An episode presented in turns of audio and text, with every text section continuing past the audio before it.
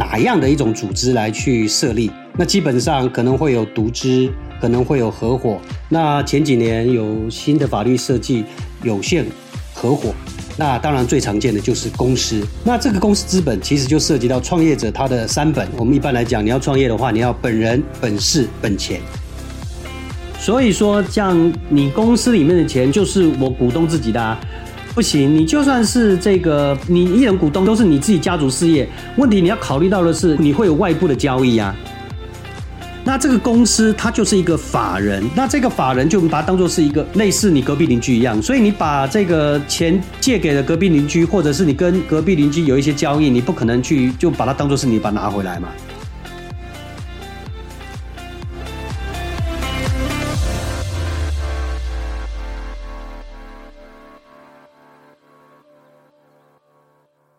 大家好，我是法律白话文运动的站长桂智。我们今天这一集一样是跟经济部中小企业处合作的单元。那我们今天这一集邀请到的是扬升法律事务所的邓湘全邓律师。我们邀请邓律师来跟我们谈一谈，大家成立公司的时候，从设立登记到后面资本人可能会有变更，然后甚至后面可能还会有一些股权变动的状况。那在这些涉及到资本的相关法律概念，其实常常是我们企业主啊，或者是我们在公司内部的财务主管啊、会计主管部门的。常常会有困惑，相关法规调试应该如何去办理的问题。那我们今天很荣幸可以邀请到邓湘全荣誉律师来跟我们介绍相关的法律制度。我们在开始之前呢，我们也要跟大家简单介绍一下，经济部中小企业处为了要减轻我们中小企业主的法律遵循负担哦，那有提供中小企业相关的法律服务哦。那中小企业处它每年会聘选一百五十位。优秀的中小企业荣誉律师来协助企业处理法律问题以及因应相关的法律变动。所以收听这集的朋友，如果您是中小企业主或者是相关的主管，您遇到法律问题，那不知道该怎么解决的话，那欢迎透过中小企业法律咨询服务网上网提出您的问题。那如果遇到比较复杂的法律争议的话，那也可以透过这个咨询服务来预约。那这个经济部中小企业处，它会协助来让您跟荣誉律师进行一对一的免费咨询。那我想，我们今天很荣幸能够邀请到邓湘全邓律师。邓律师好，贵智好，法白的听众朋友大家好，Hello，邓律师，我们今天要从一个前几年很有名的一个实事案例，那它是一个知名百货公司的，那我们名字就不提了啦，因为我们讨论案例，我们多少还是稍微去识别化一下，当这个当事人可能还是保护一下他的隐私。但在过去这个有一个知名百货的案例啊，它因为涉及到这个增资的过程中，好像有一些违法的状况。那邓律师是公司法的这个专家，那是不是可以先跟我们听众朋友介绍一下这个案例，它有哪一些关键性的事实是可以让我们听众朋友先来了解？我们今天既然要谈到公司设立，还有这个公司资本不实，那我们就先来提一下创业这件事情。那基本上.那创业者他会有。三个本来参与这个创业，那基本上这个创业我们指的是盈利事业。对于一些年轻人来讲，他们想要去创业的话，这样的一个盈利事业，那需要由哪样的一种组织来去设立？那基本上可能会有独资，可能会有合伙。那前几年有新的法律设计，有限合伙。那当然，最常见的就是公司。那我们今天要讨论的就是所谓的公司资本。那这个公司资本其实就涉及到创业者他的三本。我们一般来讲，你要创业的话，你要本人、本事、本钱。OK，本人、本事、本钱，这个很酷。没有本事，没有本钱，而且没有本人的话，根本不可能去成立事业。这个很有道理。可是很很多的创业者，他都认为他自己有三本啊。OK，好，假设这个我们讨论到这个本钱这个东西，就是所谓的资本的问题，就是说，呃，资金本本钱，所以我们在公司的资本的理解，用白话来讲，今天既然是法律白话，我们必须要用比较白话的方式，让一些年轻朋友能够理解一下公司资本的意义，就是说。这个资本，我们讲资本、资金跟这个本钱，你必须要实实在在。因此，在这个创立公司的时候，你如果是用公司的形态去发展你的这个事业，哦，这样的一个盈利事业，像我们律师啊、会计师就不是盈利事业，它不是依照这个这个呃这个公司法或者是商业登记法去设立的组织，而是依照专门职业的一些规定去设立。所以说，像这一次 COVID-19 的纾困，我们律师就不行的，因为我们不是盈利事业，对，我们不是盈利事业。好。但我想这个之后再跟听众朋友解释啦，因为可能听众朋友会觉得说律师怎么会不是盈利事业？但盈利是有它的概念啦，我们律师、会计师这些确实不算在里面。没错，OK，好，那我们接着就讲说公司的资本，你在设立的时候你要有资本，为什么要有这个资本？因为这涉及到你如果是一个公司法人，可能会有投资者的问题；你如果对外来讲，你可能会有交易的问题。那对于这个投资或者是对外的交易，都必须要有一个呃外界呃来了解你的公司的营运状况，从一开始一直到你结束。所以说，在公司法有所谓的呃公司资本三原则，一般来讲，呃学公司法都会知道有这个确定、维持、不变哦，就是你在设立。公司的时候，你必须要确定你公司有多少资本。一般人就理解说啊，你公司资本额多少多少。假设我们不要用比较专业的授权资本或实收资本这些概念来讨论，反正就是你公司在成立的时候你有多少钱啊？OK，这个就是资本嘛。那呃，法律的设计是说你必须要实实在在，不能骗人。为什么？那那如果可以骗人，我就说我公司是十亿的公司，实际上我就十块钱了。OK，对外的这个交易秩序就会受到破坏，所以说我们在公司法的设计要求，必须要公司在设立的时候，你的资本必须要确定的，然后在之后你要去增加你的资本的时候，也必须要是实在的。那一般来讲，呃，会出问题就是呃违反公司法第九条的这个第一项，就是在呃股款的收受或者是在资金收到之后又退还。这样的一个过程造成的一些呃不实在的情况，也就是说，呃，你成立公司的时候，你要去办登记，那政府这边会要确认你到底有没有这个资本哦，资金本钱放进去，那这时候经过会计师的验资的动作。那有些呃中小企业主或者新创的，他可能不了解，听人家讲说，我只要去借钱，比如说我想成立一个五百万的公司，我只要有一百万就可以了，另外四百万。会由金主借给我，那我就算几天的利息给他。那请会计师帮我去验资完了，存折里面放了五百万，大概几天，然后验资到经济部这边登记完了之后，回来就把钱四百万又还给别人。那这样的一个行为是违反公司法第九条第一项，是犯罪的行为哦。这是第一个。是。那第二个就是说，假设你真的有五百万，那你也去验资完成，也去成立了这个公司，但是你又把钱拿走了，就是。桂枝刚刚讲的，就是说把这个公司当做是自己的一个人来看。那事实上，这个公司是一个法人，跟我们自己这个自然人是要做区隔的。那你要跟公司拿钱，要借贷啦，等等，这些都必须要依照公司法的规定。那接着就是说，假设你之后想要让公司有更多的资本，比如说你越做越大哦，生意越做越好，必须要扩增，但是这个盈余分配都发给股东了，那大家可能。需要再增资，这个时候就又有了这个增资的动作。那这个增资也必须实实在在的。有的这个中小企业主他不了解，他想要跟银行贷款，那他又去给人家借钱来增资，把公司的资本额膨胀好像很大。那这样子让银行相信说他生意做得很大，那实际上这个增资的这个部分也是借来的，那也是会违反这个。公司法的规定，这样的一个登记都会被撤销。那假设你一开始在设立的时候是违法的去呃资本不实的登记，或者是说有取走公司的这个资金，可能有被撤销的危险。那之后可能会有章程啊、董监事的登记也被撤撤销了这样的一个风险。好，那我们回到刚刚贵志讲那个知名的百货公司的这个案子。OK，这个是在台湾公司经营争霸战里面非常有名的案子，时间拖得非常久。呃，他的这个会议记录有可能有不实在的情况。这个不实在的情况，依照旧公司法的第九条第三、第四项，是不是可以被撤销的问题？那我稍微讲一下这一个案子的背景。在将近大二十年前吧，大台湾有一家非常知名的百货公司，我们就暂且叫圈圈百货公司。它的获利非常的好，那但是它的母公司因为债务的一些状况，所以常常会处于这个需要资金的状况。那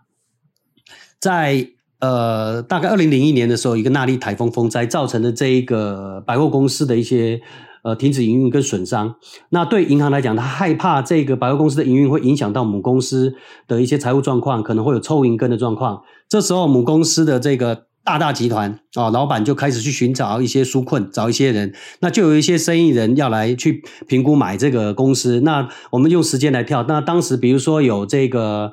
呃蔡氏集团希望用一百亿来买，那也有一些其他人的一些评估。那后来大大集团它的负责人找了一个李叉叉的，他把当时他们设计的一些的公司持股的状况是由一家流通公司来持股这个百货公司，百货公司也持股这个流通公司，反正有点复杂。那那结论就是。这个李叉叉帮忙去找一些这个资金来去解决这个大大集团的一些财务问题。那当然中间发生的一些一些问题，我们就把它省略掉，就直接跳到了这个。那他跟这个李叉叉受托的这个李叉叉，他去找了这个东东集团。OK，东东集团当时就请他的这个一个可能是一个里面的一个职员吧，就跟这个李叉叉他们去开了一个一个股东会。啊，最关键的一个股东会，这个股临时股东会就决议，这个流通公司要从资本额一千万增资到四十亿，四十亿啊，可能是授权资本到四十亿，但是实收资本是十亿.那就在很短的时间里面。这个流通公司就开了一个临时股东会，那下午好像是下午吧，反正就是没没有多久时间，又开了一个董监事会就对了。就是.呃，流通公司持有这个百货公司的股份，这个流通公司就算是掌握了这个百货公司，当时它的资本额是一千万，然后呃，由这个流通公司的一个股东一个人，他就开了一个这个股东会议，那另外一个百货公司的这个代表就是代理吧，让这个李叉叉来开这个会，就那个。艺人的临时股东会造成了后来这个很多的争议。那当时这个东东集团所派来这个郭叉叉，反正结果是会议记录这个郭叉叉哦，他做了这个股东会议记录，就是李叉叉他艺人的股东会，然后里面就做了一呃一些，比如说章程的变更，然后下午有董监事的变更，然后资金的这个。增资决议，那没有多久就真的这个东东集团就相关的这个关系企业就汇了资金，总共十亿过来了。也就是在这一次的呃增资的决议里面，就从一千万变成了十亿多，到经济部去办理登记。登记完了之后，反正中间又李叉叉跟他们这一些人发生了一些争议之类的，结果就到法院去打官司。打官司之后，经过法院确认，当时会议记录做的是一个业务登载不实的会议记录。OK，就是郭叉叉所做的这个会议记录是一个业务登载不实的会议记录，最后判决确定了。那呃，高检署就把这个判决函文到经济部，要求撤销当时的董监，还有这个增资，还有章程变更的登记。是。不过这很有趣的就是后来这个呃股东股东的这个部分有就李叉叉还有另外一个人，他们上诉最高法院最后是判无罪。OK OK，好，那问题来了。当时经济部撤销是依照公司法第九条的规定，认为是有违反公司法的规定，增资的这个规定，所以说把它撤销掉。那只是说当时的公司法它规定是说，公司的设立或其他登记事项有伪造、变造文书，然后裁判确定，由检察机关通知这个中央主管机关撤销。嗯哼哼哼，对。可是呢，当时判的这个罪是业务登载不实。对。OK，那就引发了很大的争议。所以说，后来这个增资被撤销，掌握这家百货公司的东东集团，他们经过诉愿也没有过。那后来就打了这个高等法院的这个行政诉讼。那最后最高行政法院最后是确认，当时判决这个股东会议呃有问题的是指业务登载不实，可是当时的公司法是指说这个设立登记。伪造、变造文书不是指业务登载不实的那个部分。嗯嗯，对。也就是说，行政法院是确定经济部撤销登记的部分撤销掉了，也是最后回归到还是由东东集团的增资是被认定有效。那以至于后来这个前几年不是有公司法第九条修订的问题？对对对对。就针对这个争议，干脆就把所有你只要犯伪造文书罪章去办理设立登记的，法院判有罪确定的，这个不用这个检察官通知，由中央主管机关直接可以依职权或利害关系把它撤销了。那最关键，我们今天讨论的是指增资的这个部分，对那最后是确认增资是合法的。哦。OK，为什么增资是合法的？因为当时旧公司法它指的这个要被撤销登记，是指说伪造、变造文书，不包括这个业务登载不实。也就是说，那个呃，当时的股东会一人临时股东会议记录，不管当时的刑事庭的法院是认为是呃有效还是无效，那在最高行政法院这边是认定呃公司法的规定没有规定业务登载不实的这个部分是要被撤销的。OK。所以说这个增资就被留了下来，那这个争议就慢慢慢慢慢的消失了，引起了后来的法律的修正。为了避免造成争议，那直接在新的公司法第九条，他就直接把它修订，只要是你去办这些登记，比如说章程的登记啦，或者是增资啦、设立啊等等的这些公司登记，你只要有是犯了。刑法伪造文书印文罪章，也就是以罪章啦。我们不是说我们每一个罪章都有好多好多的罪吗？对不对？而不是针对哪一条哪一条的罪，因为旧的法律是针对哪一条哪一条的罪，伪造的罪跟变造的罪才能够撤销。可是新的公司法是说，你只要有这个伪造文书罪章，就是以罪章比较大啊、哦嗯，那就把过去这种类型的呃违法增资的情况，把它做了一个。补充，然后让他也纳入说可能会被撤销的一个情况。对，所以这个案件它可以给我们听众朋友的一个启示，就是说，有的时候公司它会为了一些可能美化自己财报啊，或者是美化他自己经营状况啊，它可能会有一些制作不实的一些文件嘛，譬如说股东缴纳现金股款明细表啊，可能根本没有缴去写啊，资资本变动表啊，或者是一些企业财报啊，它内容可能都不实的。那未来如果利用这些内容不实的文件去办理。可能去向经济部办理公司变更啊、资本变更相关登记的话，后面是不仅可能会有刑事责任，然后相关的公司变更登记可能也都会被撤销。对，就是说在创业的时候一定要注意这个资金的这个登记的部分，千万不要有不实在。是，所以用资本来判断你这间公司可能口袋有多深啊，这然后再来判断要不要跟你做一些交易行为嘛。你这个公司如果看起来。还在萌芽阶段，或者是看起来口袋不够深的话，不敢跟你做太重大的交易。所以，如果资本额有不实的状况的话，其实是会造成可能社会上其他的，我们讲社会大众啦，可能因为他这些社会大众都是潜在跟我们交易的对象嘛，可能会造成大家的可能判断上的失准，然后进而产生一些风险。对，这就是为什么这个我们需要资本确定跟维持呃不变的这样的一个原因，在这个地方，因为除了说对于股东内部的一些保障。之外，对外交易也必须要能够有保障。所以说，我们在看很多的呃案例里面，会有很多的空壳公司。OK，他们可以做一些很多的一些奇奇怪怪的行为，比如说开发票啊，哦，OK，哦，逃漏税啊，是，哦，洗钱啊，是是是，然后炸贷啊，嗯，哦，很多奇奇怪怪。所以说，呃，主管机关他会在公司成立的时候，偶尔去抽查一些公司。是不是说你新开了一个公司，经过验资了之后，然后你把钱弄弄走，你觉得就不会被发现？新公司在成立之后，主管机关都会去定时去抽查。假设你比如说你今天去验资完成了，隔了一个礼拜，你就把你的一千万登记的公司，你就把它留了，只剩下五十万，就把钱全部领回来了啦。所以说，在这个时候就被抓到了，说那你那九百五十万没有啦，因为这个就会跑去跟主管机关讲，那我那钱都借来的。OK，这时候就会被移送法办了。哎呀，他是违反公司法第一九条第一项，就是说你公司应收股款没有实际缴纳，而申请的文件来表明收足，或者是说你股东有缴纳有收足，但是你又还回去。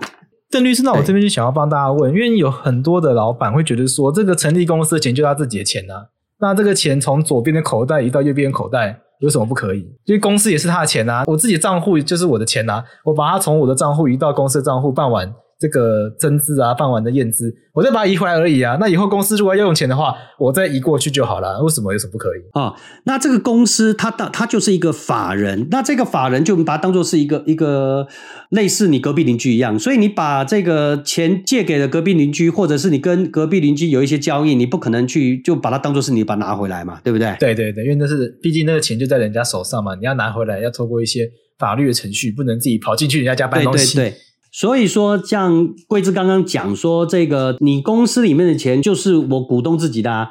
不行，你就算是这个你一人股东，都是你自己家族事业，问题你要考虑到的是，你会有外部的交易啊。比如说，假设贵志你成立了，你跟你的太太或者是找了一个亲戚朋友五个人组成的一个公司，里面有两千万，你营运了没多久，你就把里面的一千九百万拿走。那可是你在外面交易，人家都以为你有两千万。比如说，假设你跟我叫货的时候，我就呃第一次跟你交易，我就给你一些，诶，第二次还不错，那第三次你跟我一叫叫了三千万，我觉得你有资本额两千万，应该营运可能每年营运可能是到八千万，没什么关系。实际上你里面只剩一百万了。嗯，所以这个股东不能够说，因为这个股份哦都是我们家族的，都是我的，所以我可以从里面拿钱出来。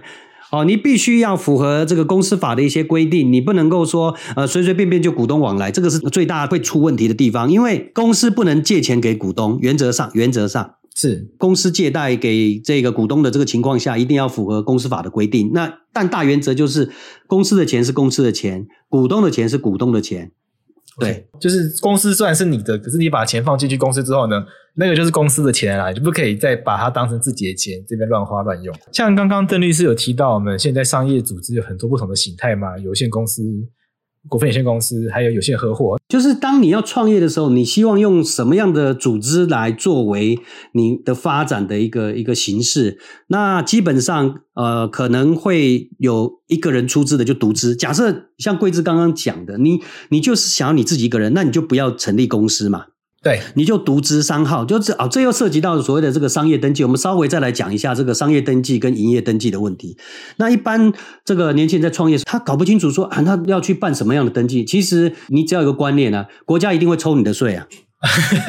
OK，只要要做生意就要被课税，这就要办营业登记来让政府来课税。对，除非你是这个小规模的营业人，就是营业额可能在二十万吧，还多少我忘了。就是小规模的营业营业人，你可能不用办办商业登记，可是你要营业登记。那什么叫营业登记？就是说，我们国税局对于这个所有在从事交易的人啊，都要课税。是，不过基本上要了解的是两种登记，一个叫做商业登记，一个叫做营业登记。OK，哦，那小规模的话的营业人，你不需要做商业登记，哈、哦。但是你要做营业登记啊，就是说到国税局那边会有一个税籍的一个编号，那他再来科科来来看你的营业状况，来决定说怎么去科税，那税率的部分。好，那再回到说，你假设是一个人想要成立这个商业登记的话，那可能是独资，可能是合伙。就是商业登记有两种，一个是独资，一个是合伙啊，这是我们传统最常见的。什么叫独资？就是我自己做一个事，就一般来讲的商号。啊，独资商号或者合伙商号，是那独资跟合伙它的差别在于，呃，合伙是两个人以上，那独资是一个人。那这两个形态的这个组织都没有法人格，所谓没有法人格，就是我们在从事交易的时候会有权利义务的负担。什么叫权利义务负担？就是说，我们把你当做是一个法律上的一个人。哎，OK，那这里就问题来了，那你是独资合？我没有这个法律上的一个人，你怎么从事交易？所以这时候我们就会认为，这个独资的这个人，他就是代表的这个独资，那就会变成你自己的钱就跟独资的钱，这好像混在一起，这比较容易去理解啊。独资的状况下，因为就只有你，而且以你本身的财产负无限的责任啊。那在合伙的状况就又有一点不一样，因为有别人加进来的，所以说你就比较不容易把你自己的钱当做合伙的钱用来用去。但不管怎么样，就是说在钱的部分。资本啊，就是所谓的资金本钱这个部分，那一定是以独资跟合伙的形态去做运用。那基本上比较可以做这个类似股东往来的，可能是独资哦，因为它的资本额比较小，它的规模也比较少，所以说所产生这个对外的这个呃交易所产生的这些问题会比较稍微。因为没有那么大了，但原这是一种原则，但不绝不不一定是一个绝对。那另外就是因为因新形态的一些变化，比如说这个很多的一些创投跟那些需要募资的，他们想要一种状态，就是说有专业人他去做负责经营，而且他能够保证做得很好，而且他用他自己的这个财产做担保。好，那另外一个要投资的这个人，他就不介入这个经营，那单纯的做投资，oh, okay. 所以他就是呃有限的责任，就以他的出资来负责任，所以叫有限合伙。那自己要负责营运，又要负责这个无限的责任的，这个就叫做普通合伙。OK，是。啊，普通合伙跟这个有限合伙的这组成的这个叫有限合伙，是一种新形态的组织，因为它在产业创新条例里面有一些应该是比较优惠的一些措施，所以说对一些新创的一些事业会比较喜欢。那对一些传统的产业可能没有那么的兴趣。那最常见的就还是公司。那这部分有一个很有用的资源也分享给听众朋友，就是经济部中小企业处它有编制公司法新制。实务案例解析，那相关的公司设立在选择商业组织的这个过程中，如果大家对于说，哎，我到底要用有限公司、股份有限公司、有限合伙，还是我是我可能是属于刚刚邓律师讲的这个小规模的营业的，可能可能用独资或者是商号形态，这部分大家可以到中小企业法律咨询服务网来下载这个电子手册《公司法新制实际案例写记》，那可以帮助到大家。那我最后还有一点时间，想要再请教邓律师，就是说有一些大家常常问的问题，那是不是也希望邓律师可以帮大家来解答一下？其实，在这个中小企业的法律咨询服务网这里面有非常多的这个资讯，像我自己从好像从二零零五年就担任了这个荣誉律师，比如说在之前有创新的法规沙盒。啊，OK，对于中小企业，它在一些法规厘清或者一些受到的限制，我们可以协助它的去了解，然后把这样子一个困境，透过中小企业处跟这个行政机关做联系，那看可不可以做一些改善。比如说像之前我们就理解到说线上的服务的问题，是因为传统我们的机关对线上服务可能不是那么的理解，所以在一些单据的转换上面，电子签章完全不了解，一定要人跑来，那这时候就跟线上的服务不一样了。对。虽然说网络上现在查很多有一些咨询，可是他不知道能不能信赖。对，那我觉得他可以呃上网 Google 打四个字，就打荣誉律师，就会可以去找到经济部中小企业处的这个法律咨询服务网，里面有非常多的资讯。是对，就是对于中小企业他们所遇到的这相关的一些法律上的问题，比如说在呃设立登记啦，或者是在营运上的一些会计税务啊等等。是。对，都可以有一些在中小企业的法律咨询服务网上面找到他要的这个资讯。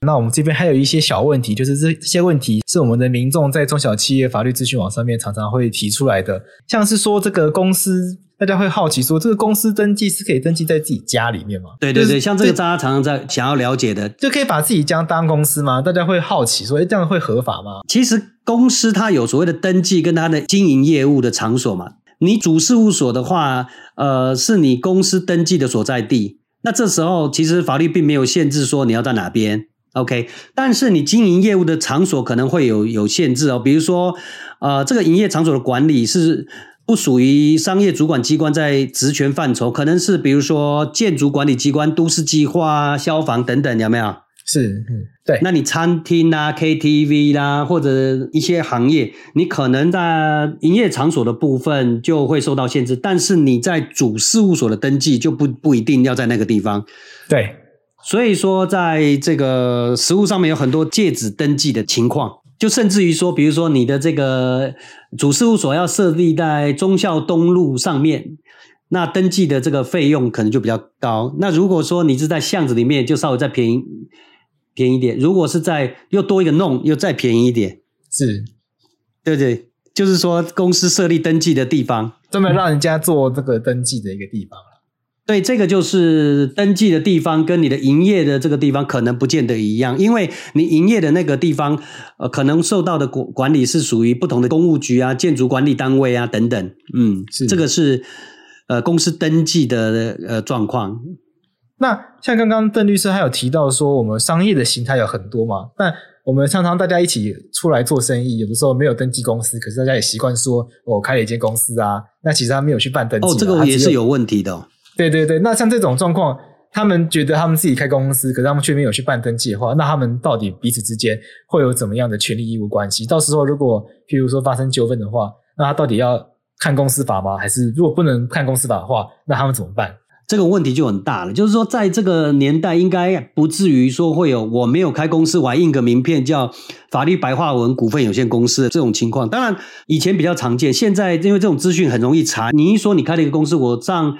这个经济部去公开资讯网站去查，根本就没有这家公司嘛，对不对？对。好，所以第一个，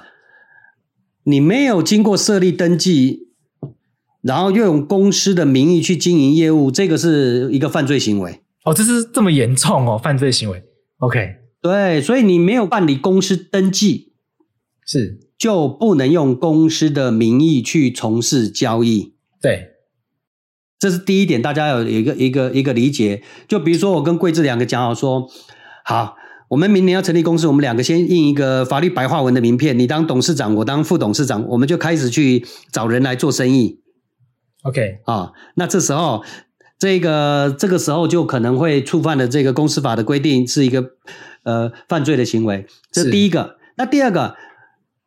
我们两个可能当初要讲说，我们去弄这个公司，虽然不去办登记，可是我们真的去搞了。OK，我们就讲好了，你出六十万，我出四十万。然后我们就开始去弄，弄了弄了，最后就只剩下三十万。那这时候被警察抓到了，那还有三十万怎么办？我们要怎么分配？还是要依照我们两个的内部约定呢？就算没有去办理登记，我们两个之间去呃胡搞瞎搞的这个假公司的营运的业务，还是必须按照我们两个内部的一些约定来做后面的权利义务的规范。是，像常常也会有听众朋友他们会有疑问，是说。有一些像我们刚刚讲到这个公司资本不实的情况啊，那他可能遇到状况是，譬如说他是他可能因为一些原因，他得到一间新的公司啊，譬如说他买了一间新公司，或者是别人让渡给他经营的，结果拿到这间公司之后呢，他发现这间公司本来里面的股本都已经被人家收回的啦。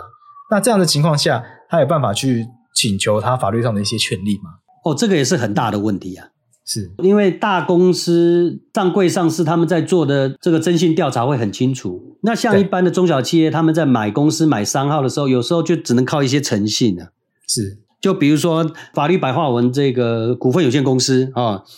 那你说价值一亿，那我也相信去买，结果发现那柜子早就把九千万给拿走了，有的把它拿光了，掏空光了，现金流只有一千万，可是外面我可能有两亿什么。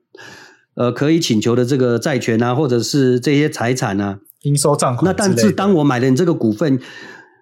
进去了之后，发现说，哎，这个股份所呈现的这个股东权益的价值根本都没有嘛。是。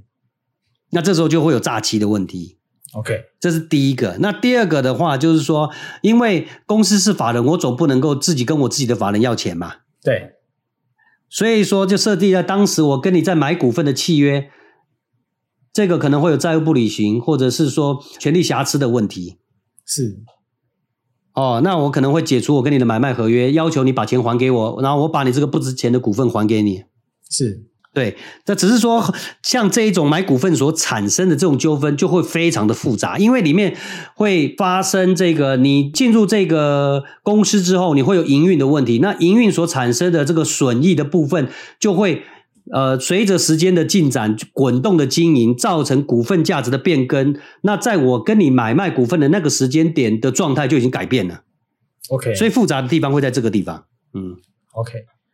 好，那我想我们今天时间也差不多了。我们今天感谢邓湘全律师来跟我分享，我们在创业的时候，尤其是在设立公司的时候，我们关于公司资本以及相关的这些公司营运的时候，我们应该要注意的事情。那最后也要跟大家推广一下，如果大家对于这个企业常见的法律问题还有更多疑惑的话，欢迎大家可以多关注我们经济部中小企业处的中小企业法律咨询网。那这部分它常常会定期办理实体或线上的相关的法规讲座，也会制作法规宣导电子手册。像刚刚邓向学律师有跟大家分享说，这个中小企业处它有编纂公司法新制实务案例解析，那里面就针对公司法有很多深入浅出的案例介绍。那欢迎大家到中小企业法律咨询网的下载专区来做下载。那一样，大家如果有疑问的话，也可以拨打服务专线，有相关免费专线零八零零零五六四七六。那我们想今天这期节目就到这边，我们谢谢邓律师，谢谢贵志，